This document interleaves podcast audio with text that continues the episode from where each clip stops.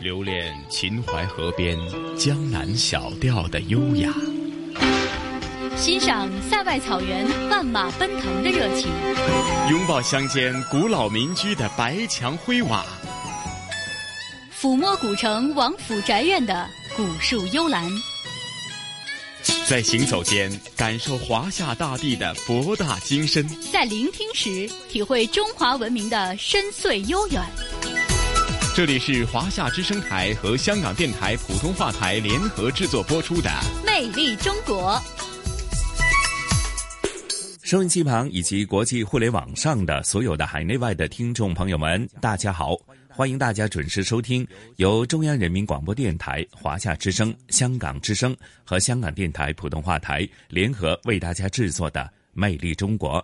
我是普通话台的节目主持陈曦。我是中央人民广播电台的主持人小康，小康你好，哎，晨曦你好，是小康啊。那咱们今天的魅力中国的主题依然是走进美丽的新疆。那这一次是感受呃美丽的新疆的，是少数民族的风情，还是他们独特的人文风景？还有呃，无论是美食，还有他们独特的文化呢？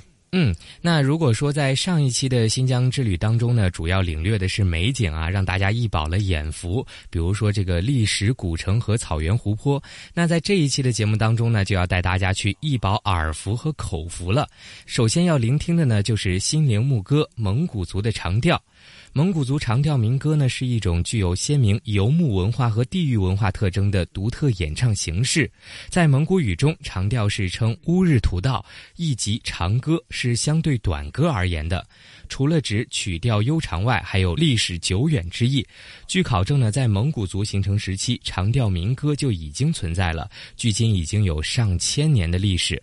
那它的特点呢，是为字少腔长，高亢悠远，舒缓自由，易于叙事，又长于抒情。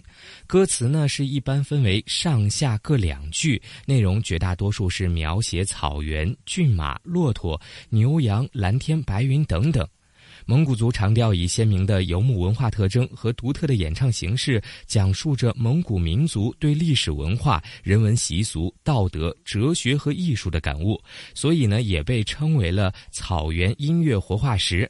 二零零五年十一月二十五号的时候呢，联合国教科文组织在巴黎总部宣布了第三批人类口头和非物质文化遗产代表作——中国蒙古国联合申报的蒙古族长调民歌。荣列榜中。那值得一提的是，蒙古族的长调民歌是中国第一次与外国合作就同意非物质文化遗产向联合国教科文组织申报的项目。嗯，二零零六年五月二十日，蒙古族长调民歌经国务院批准，列入第一批国家级非物质文化遗产名录。嗯，是啊，小康，听你这么一个介绍呢，呃，我们从平常所聆听到的蒙古族的长调呢，是充分呢感染到这个从游牧民族而衍生出来的这种独特的音乐的一种境界哈。那当然也面对的一个，就好像其实在很多地方戏曲当中面对的问题的，就是随着社会在不断的发展，甚至说年轻一代对于这些呃我们保有的优良的传统的文化呢。他们对那种追求是否是像过往一样？而且呢，有些艺术文化呢，它不是很有规律以及系统的，呃，时候呢，就难免呢在保育和传承方面都遇到些问题。看来在这方面呢，可能也会引起社会的关注哈。那小康刚刚提及，就是说我们除了有这个呃非常动听悦耳的天籁之音蒙古族的长调以外呢，也有美食。美食是在哪方面呢？好，那接下来就给大家带来的是新疆的美食。新疆的美食呢，说的是库尔勒香梨。新疆的库尔勒香梨呢，是一个地域性极强的名优品种，也是新疆库尔勒甚至全国最优异的地方梨品种之一。香梨呢，果皮薄、质脆，果肉白色，肉质细嫩，多汁味甜。进果处呢是略酸，香味浓郁。一般栽后四年开花结果。新疆库尔勒香梨有一个独特的特征啊，那就是有公母之分。母梨呢是尾部凹陷，形成圆窝状；公梨呢是尾部外凸，形成突出状，肉粗核大。新疆库尔勒香梨在汉唐时期呢就已经通过丝绸之路传入印度，被誉为西域圣果。怎么样？听完是不是嘴有点馋了？是啊，小康啊，嗯，听您呃这么一个描述，加上一些大腕呢、名家呢对这个乡里的描述，我相信啊，可能大家已经是觉得有机会的话，一定要品尝这个美味的乡里哈。好，那接着下来，呃，小康啊，又为我们介绍哪方面的一些新疆的独特的人文风景呢？嗯，那最后一站呢，我们要来到的是新疆伊犁，在这座城市呢，要带大家感受的是哈萨克族的传统弹拨乐器冬不拉。冬布拉呢是哈萨克族的传统弹拨乐器，在哈萨克斯坦以及中国新疆的哈萨克族中尤其流行。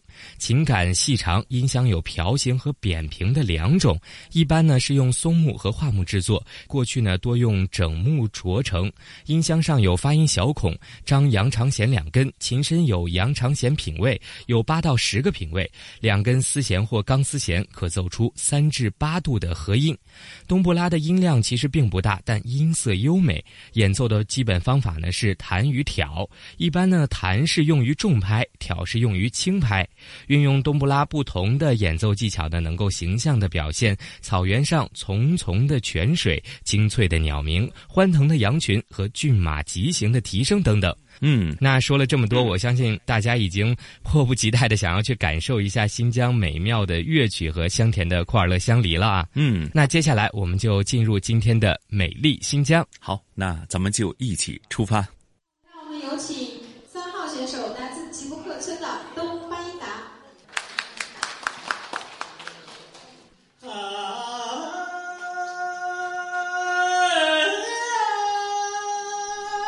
二零一八年九月五号，记者一行来到了新疆博尔塔拉蒙古自治州金河县托里乡查干莫敦村，这里正在举行第二届草原之声杯蒙古族长调民歌大赛。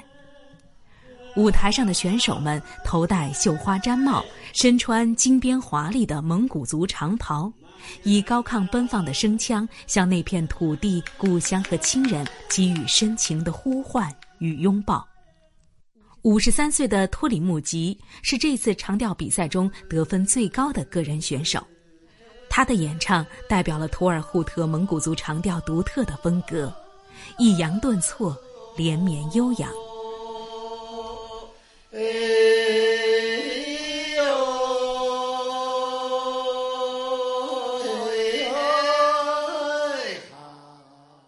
那您觉得唱长调就是给您带来的是一种什么感受呢？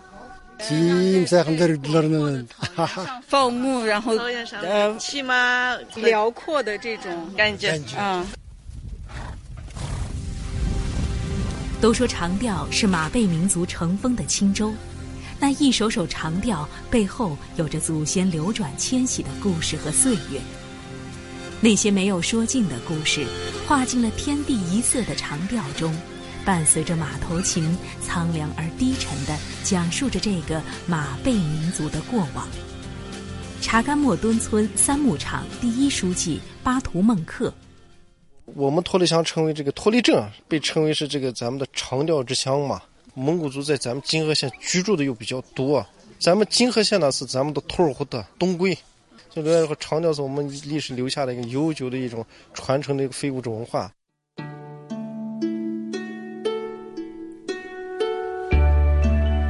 金河县被称为长调之乡，金河的蒙古族文化和一位大名鼎鼎的历史人物息息相关。十八世纪，蒙古族托尔扈特部落首领沃巴西带领部族从伏尔加河畔东归祖国，一部分部族就留在了金河。祖先的歌随着东归的脚步一路前行，在鸿雁的悲鸣中，在一弯冷月下，长调声声。那是祖国和故乡的召唤，是绿叶对根的情谊。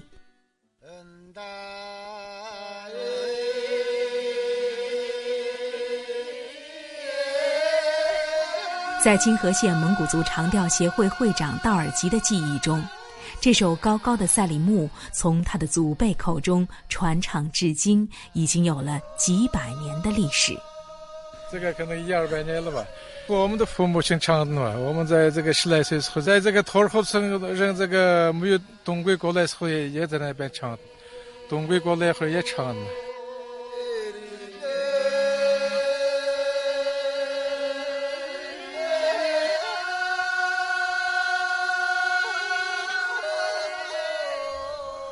千百年来，长调已经和蒙古族人的生活融为一体。人们用长调歌唱生活，赞美自然，抒发胸怀，祈祝未来。我们今天听到的金河蒙古族长调，有对草原和骏马的赞美，有对家乡的思念，有婚礼歌，有宴会歌，还有对季节变化、对生命的思考。查干莫敦村三牧场第一书记巴图孟克。长调是我们的一个传承的文化，生活的一部分。我们每当有这种喜事儿、高兴事儿，第一个离不开上就是一个长调。咱们有祝酒词、献酒词一样的嘛。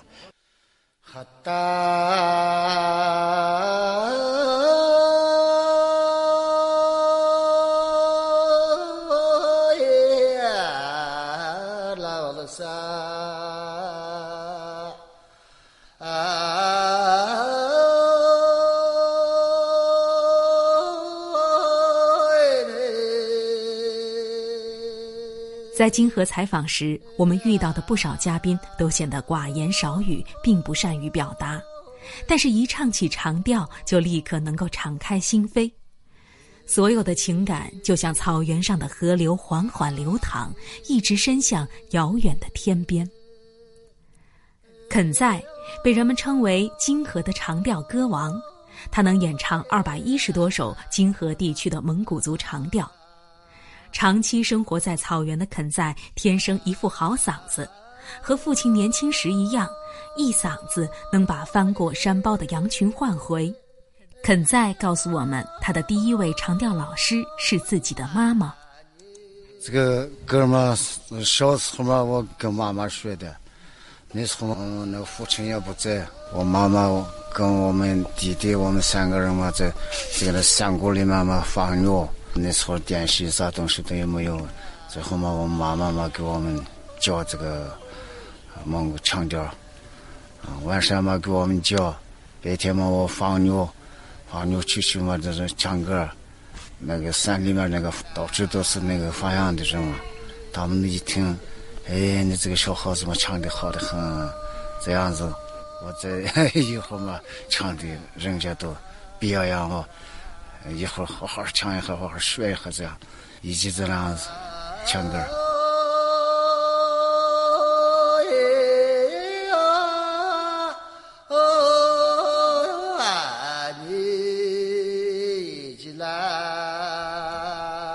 二零零一年九月，肯在代表新疆到内蒙古锡林浩特市参加了全国长调歌曲比赛，取得了第三名的好成绩。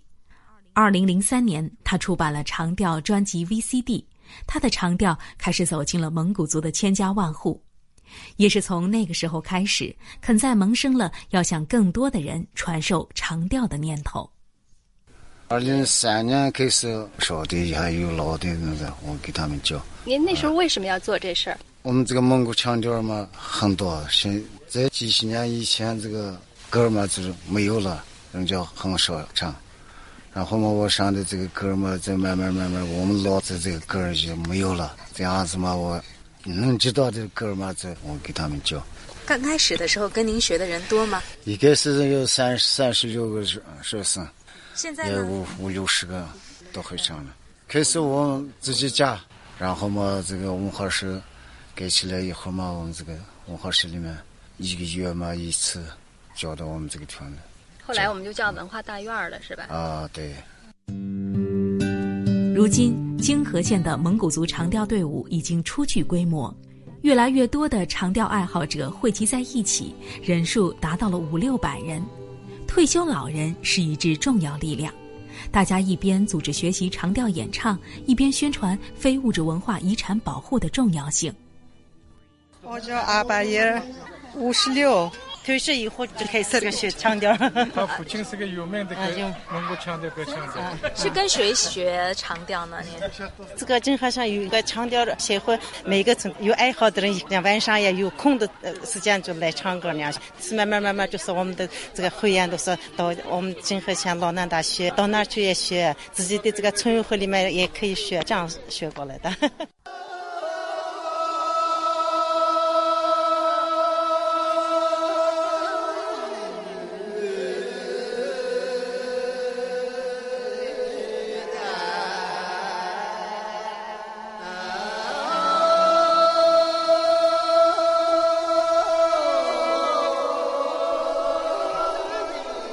多年来，金河县长调爱好者先后整理收集了五百五十多首濒临失传的图尔扈特蒙古族长调，其中三百零四首长调是关于马的赞歌。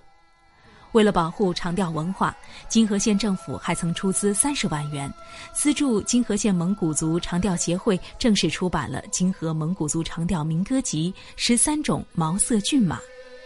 如今，肯在也正在申报自治区的非物质文化遗产传承人，希望将蒙古族长调发扬光大。我们的这个年轻小小娃娃以前能知道的歌嘛，我全部给他们传过，一代一代一代的。多少往事在歌声中掠过，多少风景在歌声中飘过。这些图尔扈特的后人们，在浩渺的时空里，动情地吟唱着他们心灵的牧歌。那悠扬的歌声里，有苍茫的过往、富足的当下和美好的远方。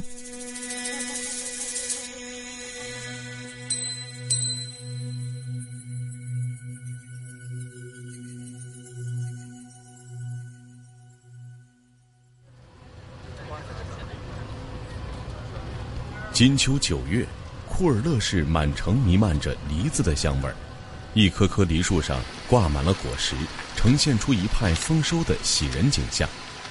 在距离市区不远的上户村村民一组的果园里，果农们都在忙着采摘、装箱和运输香梨。这片大概有多少啊？我们村这个村和差不多二十多亩地。今年的这个香梨的产量，咱们村的怎么样？哇可以，今年可以。市场上怎么样？我市场上好多是今年高要，那个买的人也多，老板也多，但是我们的梨子不够用，不够用，不够用。物以稀为贵，相比二零一七年，今年库尔勒香梨市场行情很好。对于重量大于或等于九十克的优质库尔勒香梨，巴州库尔勒香梨协会给出的收购指导价是每公斤八元，而实际上现在已有果商出价每公斤十元。作为库尔勒香梨的核心产区之一，拥有近两千亩香梨种植园的上户村也是被抢购的重点区域。今年的话，价格确实太好了，但是香梨少。以前是摘上一次，然后再过十天、十五天，不是有小的嘛？小的再回大的，第二次采摘，然后第三次是咱们自己吃的那个。今年是一次性全部摘完树上的。在中国。没有任何一座城市能像库尔勒一样，因为香梨诞生了一个城市的别称，因为香梨打造了一个城市的名片，因为香梨提升了一个城市的形象，因为香梨赋予了一个城市的灵魂。因库尔勒香梨在经济发展和社会生活中的独特地位和重要影响，库尔勒市又被当地人引以为豪地称为“梨城”。呃，我们库尔勒香梨啊。是第一件，在一九九六年第一件国家认证的地理标志产品，也是我们这个梨城库尔勒梨城一张亮丽的名片，更是我们农民的一个增收的一个支柱产业。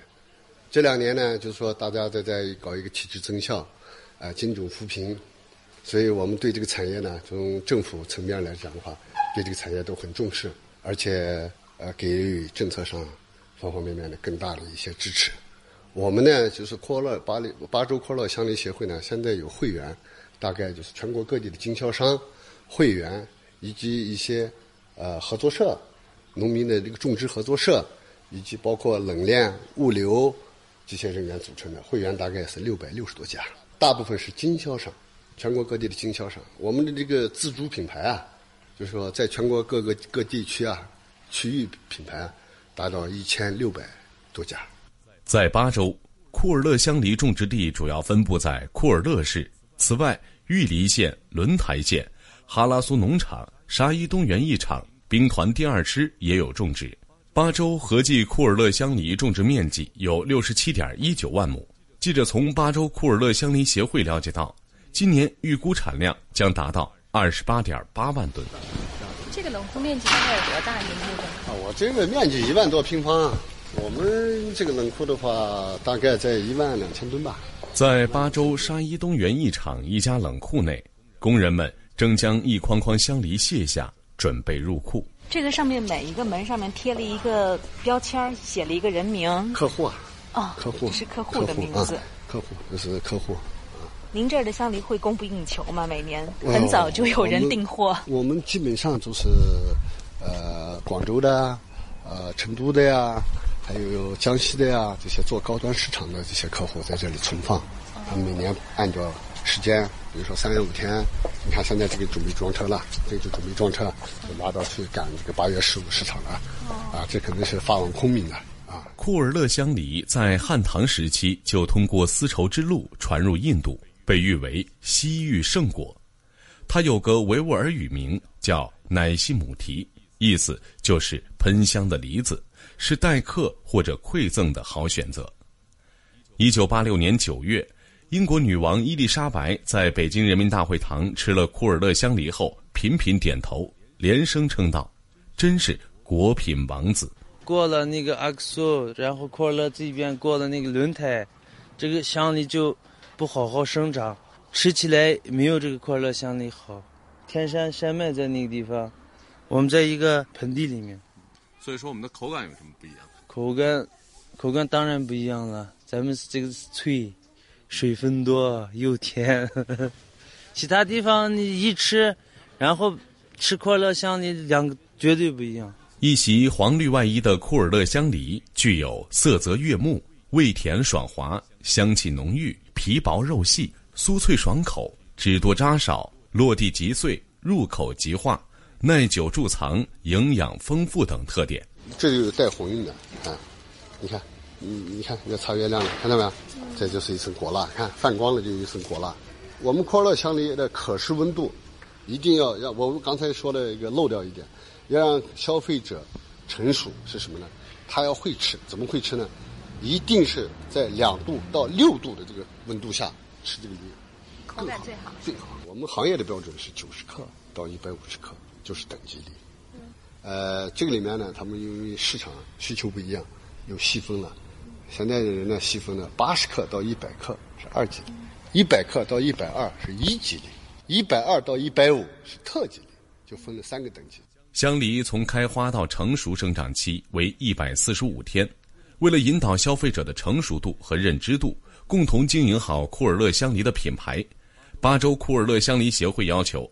库尔勒香梨甜度必须达到十二度以上才能采摘销售，且香梨果子内的核必须变成黑或褐，保证上市销售的库尔勒香梨全部为成熟香梨。这两年呢，我们采取了一些管控措施，就是说，第一个，我们不允许采青。所谓的采青呢，就是说，梨子没成熟的时候，有些个别的人为了利益关系，就把梨子摘下来去抢市场，卖高价。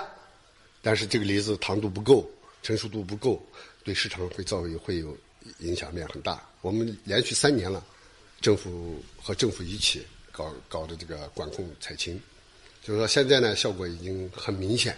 我们去年呢一七年的产量突破历史最高产量，达到一一百万吨，但是我们去年都销完了，全部销售完毕。啊，销售完了以后，在全国各大市场，包括。一线城市、二线城市、三线甚至四线城市的销量都很好，对消费者呢实行一个重复购买呀、啊口口相传呀，都起到一定的好的作用。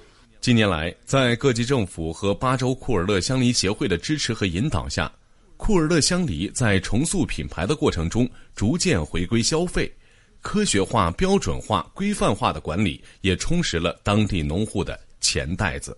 我们原来最早的我们的乡里的这个刚成立的时候，我们的乡里亩数才能达到不到十万亩，我们的乡里总产量才到七万吨、八万吨。那发展到今天呢，我们的乡里的种植面积已经达到了九十万亩，挂果面积已经达到六十二万亩。农民这个增收收入，这个是很可观的啦，是不是啊？原来我们的亩产基本上都平均在不是正常的年份的话，平均在两吨左右。一吨七八到两吨左右，啊，如果说像今年这种灾难灾这种，比如说比较我们这里比较今年说靠天吃饭灾害比较多，像今年是特殊的一个年份，如果要是正常的话，农民你像家里有二三十亩地的话，他的产量都四五十吨地，你就按五块钱卖的话，也卖几好几万块钱了，是吧？他这肯定就是很直观的一个感觉。库尔勒香梨享誉国内外。以往却因为路途遥远而远离内地主要消费市场，互联网加时代的到来，为库尔勒香梨产业升级转型插上了翅膀。我们到了广州这样的城市，基本上北京啊、广州都是三千公里、四千公里，八千里路啊，所以它的运距肯定会远，这是一定的。所以政府这两年也给我们提供了好多什么临空经济啊、政府补贴，啊，我们协会协主办，发往全国。通航的所有的城市，嗯，政府的补贴，我们都在来把这个运距尽量缩短，让消费者尽快的能吃到我们巴州的库尔勒香梨。九月十六日，巴州特色农副产品航空货运系列专班“库尔勒香梨号”航空货运专班在库尔勒机场首发。当天，由巴州库尔勒香梨协会组织筛选的六十吨库尔勒香梨搭乘二十目前，全疆库尔勒香梨种植总面积达九十余万亩，种植户十万余人，辐射带动劳动力二十余万人。香梨收入已占库尔勒农民纯收入的百分之三十六。库尔勒香梨的销售网点覆盖面已基本在全国铺开，全国百分之九十的城市有库尔勒香梨销售，出口市场已发展到包括美国、加拿大、澳大利亚、新西兰等在内的二十多个国家。一方水土养一方物，也许只有在库尔勒这片神奇的沃土上，才能种出地道的库尔勒香梨。今天的库尔勒，离你。更近了。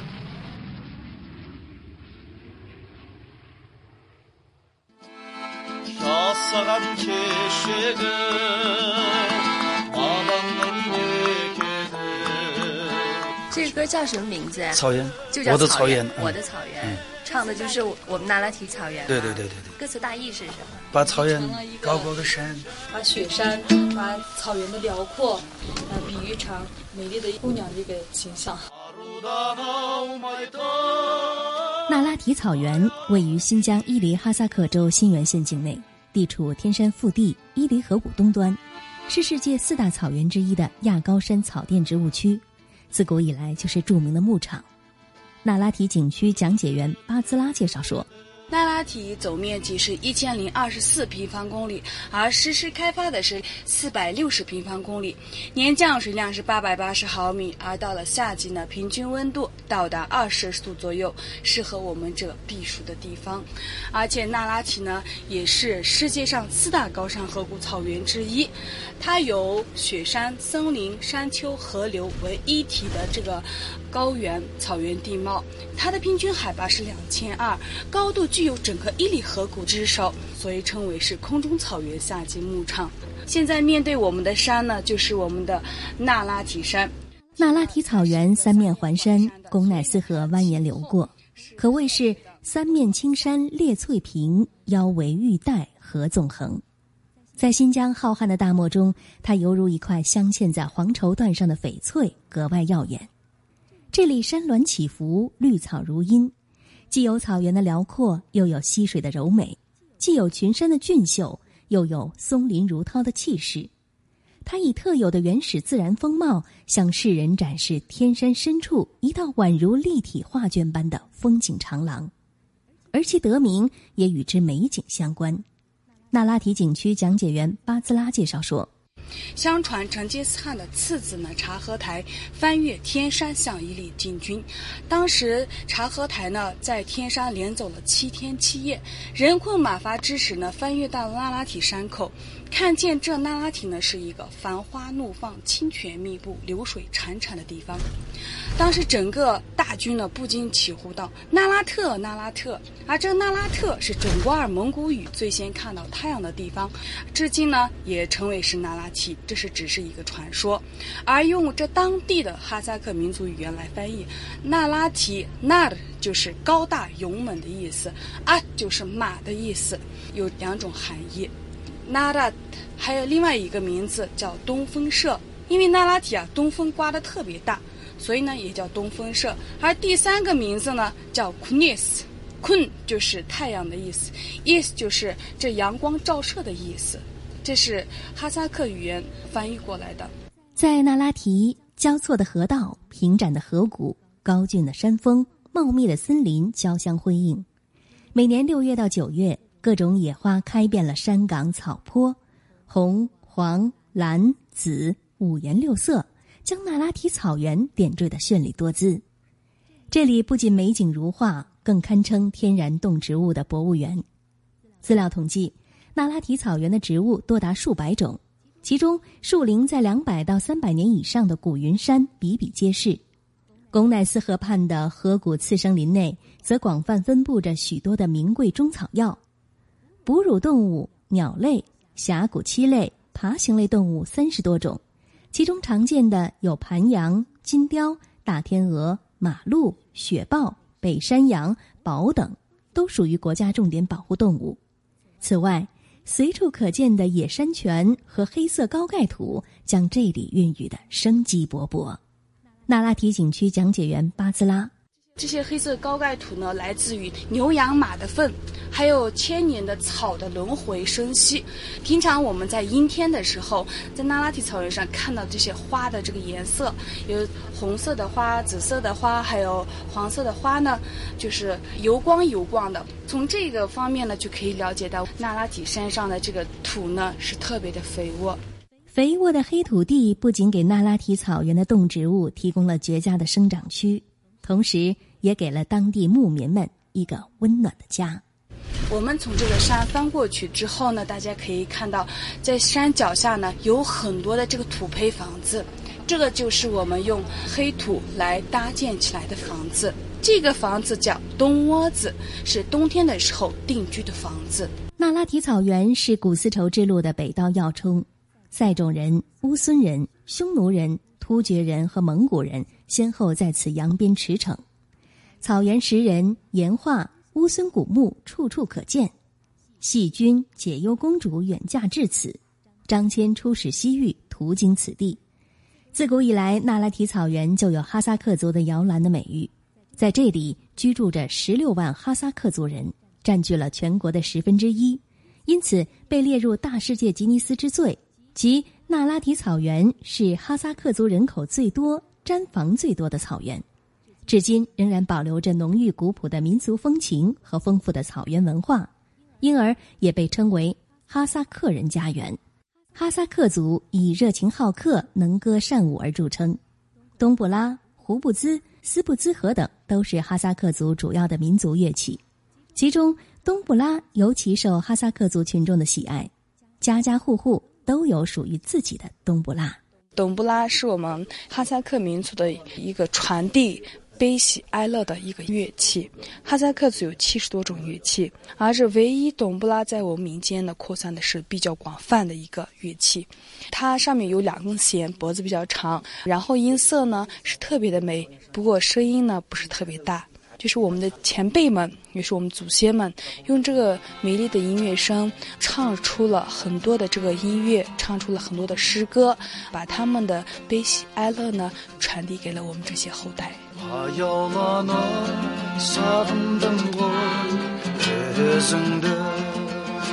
谈起冬不拉，唱起歌曲《伟大的母亲》的是毡房主人哈伊萨尔和弟弟图拉尔。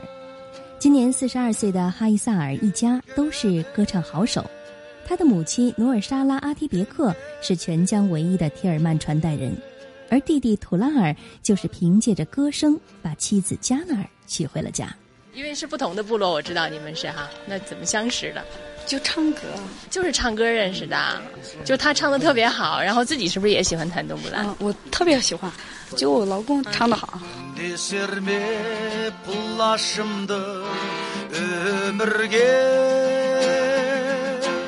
草原是那拉提的灵魂，河流是那拉提的血脉，山川是那拉提的脊梁，树木是那拉提的臂膀。这里的一山一水一草一幕，都在诉说着草原的壮美和沧桑。如今，居住在那拉提草原的哈萨克族人民生活越来越好，他们也会走出草原去看看外面的世界，也会有越来越多的年轻人外出之后选择回到家乡，把家乡的山水、把家乡的文化推广开来。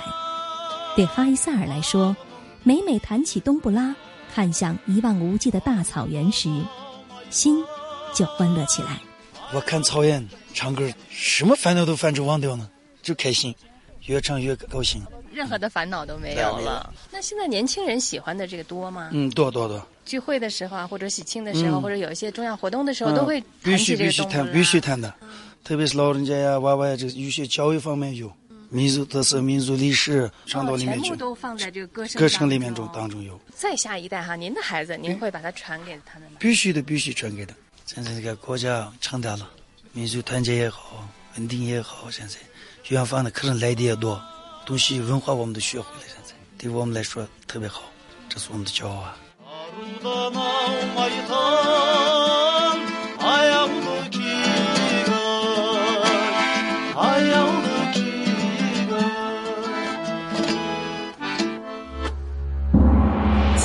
华夏历史，皇帝结婚和老百姓不一样，就是要举行一次册立典礼，表明他是皇后的身份的。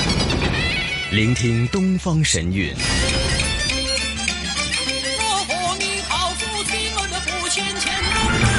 探寻本土文化。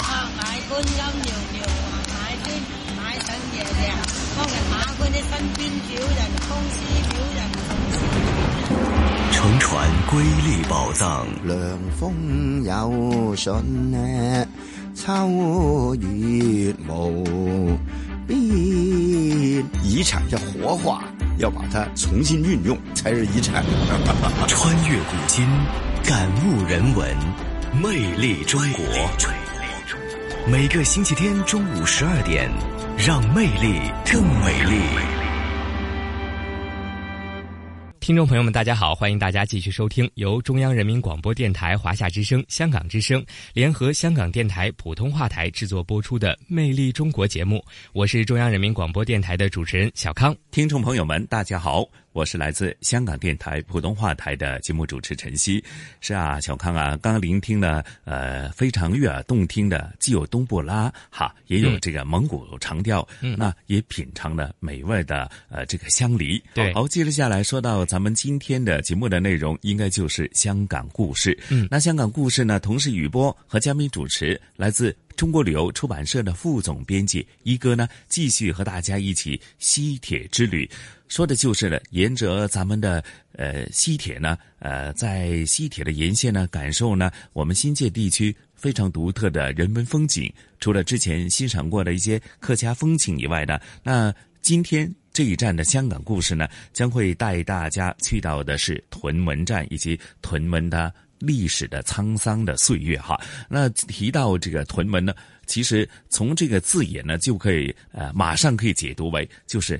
当初呢，就是屯兵之门，因为呢，在这个呃进入珠三角之前呢，呃，这个屯门呢，在靠海的地方呢，是兵家必争之地哈，它有着它非常独特的这个。军事的地理位置，那随着岁月的变迁，社会也在不断的发展和进步。那如今的屯门是怎样呢？作为呃香港呢呃早期的一个卫星城市，那屯门打造的呃这个整体的形象又是如何的呢？那接着下来，咱们也事不宜迟，马上聆听这一集的香港故事。嗯，我们就一起走进香港故事。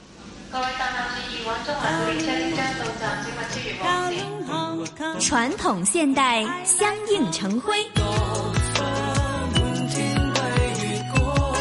中西文化共冶一炉，东方之珠，动感之都，香港故事。香港故事。欢迎来到《香港故事》节目时间。节目当中，雨波非常高兴，请来香港《中国旅游杂志》副总编辑陈一年一哥，你好，你好，大家好。这一次呢，继续沿着西铁游香港西域啊，一路往西，这一个铁路站，我们去到了屯门站，也是一个大站，也是一个大区域啊。以前提到屯门呢，就是卫星城镇啦、工业区啊。但是屯门究竟有怎样的香港故事，值得跟大家一起来分享的呢？请一哥介绍西铁屯门站。哎。呃，西铁屯门站呢，其实就是西铁的西部中站了，就是最后的一个站。首先介绍一下这个站啊，这个站点在哪儿啊？如果说屯门区，那就一个很大的区域啊，一个区域啊。呃，如果说的是屯门市区，那就是它的中心了。这个站其实就设在啊市区。但是呢，又不是最中心的位置啊，就是靠边一点点啊，都是很方便的。嗯，那么在很多呃香港朋友们，尤其是新来香港不久的朋友们呢，都会感觉上啊，屯门是一个新开发的一个市镇，而未必知道屯门呢以往的一个历史，甚至比香港本身还要悠久啊。啊，实际上哎，可以这么说。先有屯门，后有香港，是这样的啊。呃，我现在也找不出哪个地方啊，就是真正能够呃呃像它这么早开发，而且一直延续着使用的。有一些地方虽然你能够发现啊，就是譬如有一些岛啊，发现了古人类在这里的一些遗址，嗯，但是呢，它后来断掉了，你没有没有一种文化的延续啊，它你都搞不清楚那些石刻啊。啊，是什么回事啊？就是挖出来的那些文物，呃，都都要很花很很费周章才能研究它是个什么东西啊。实际上啊，这种呃文化呢，并见不到有什么延续性。但是呢，屯门就不同啊，屯门叫做屯门开始啊，一直下来啊，它都是啊有延续的。嗯，为什么叫屯门呢？首先解释这个词儿啊。呃，屯是屯兵那个意思啊，就是军事的一个驻扎单位啊。嗯，哎，呃，屯门在最早啊，在这儿开发的作用就是，呃，保卫珠江口和南中国海啊这一带的水域。嗯，啊，呃，我们马上就想到了古代的海上丝绸之路啊。对对，哎，这个。屯门其实是起这样的一个作用，就是要保护这里的航船啊，嗯嗯嗯，呃，商家还有就是啊，军事上的一种呃要地啊，嗯，它扼守着珠江口的东岸，嗯嗯嗯，呃，当然这个呃屯门现在的意义啊和古代还不是一样的，不能划等号，嗯，现在的屯门指的就是呃新界西部，嗯。啊，呃，偏南这一块地方啊，现在生活着大概五十多万的人口啊，人口密度不大，因为地方挺大啊，呃，但是呢，呃，这里山清水秀，很好的风光，呃，也有呃不少的古迹。但是说到古代，屯门还不只是这一点啊，还包括了深圳，还包括了深圳湾，一直延续到呃现在的东莞。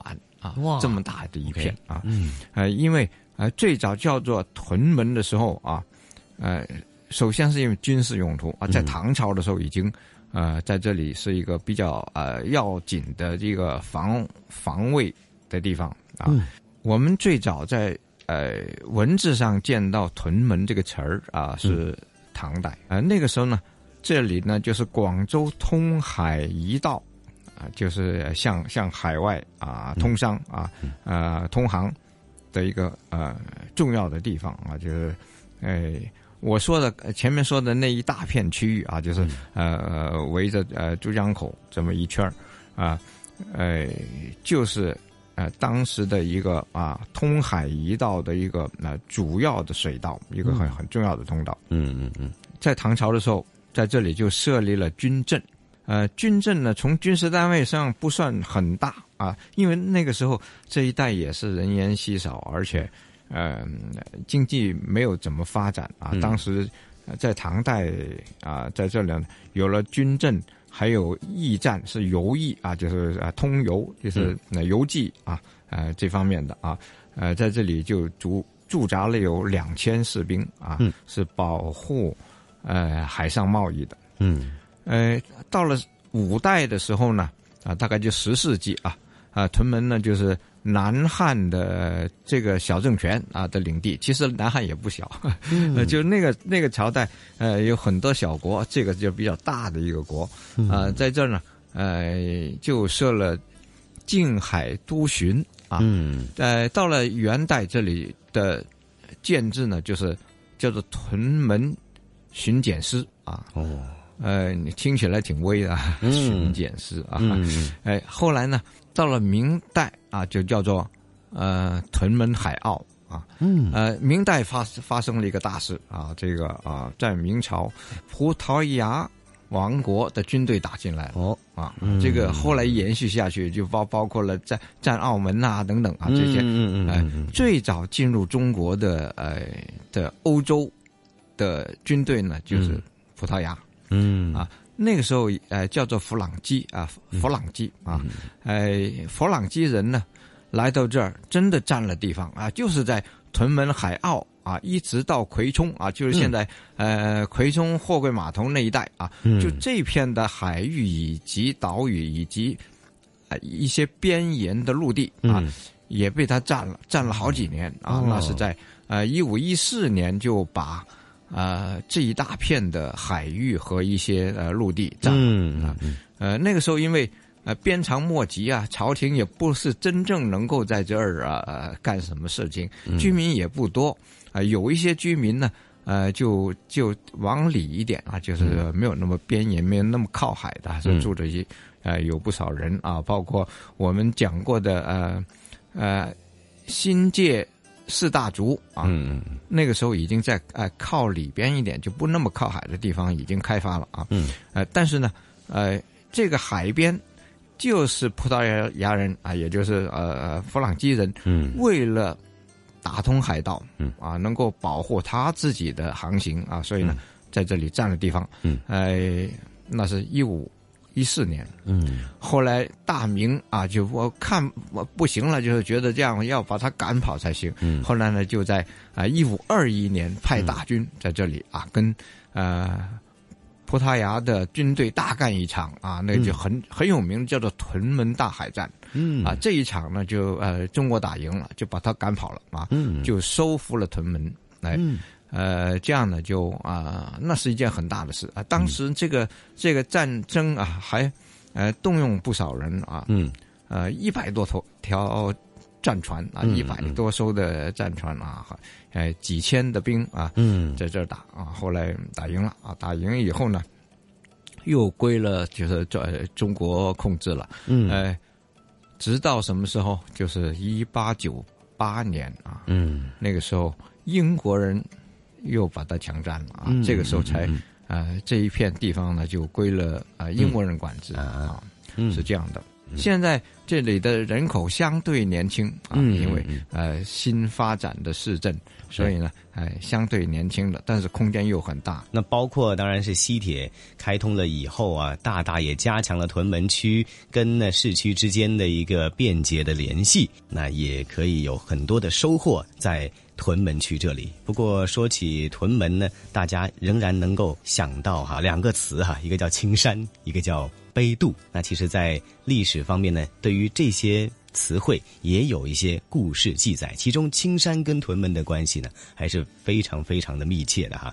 下一篇的香港故事呢，我们继续讲西铁屯门站之二，就会讲到青山下了。这集香港故事，谢谢一哥。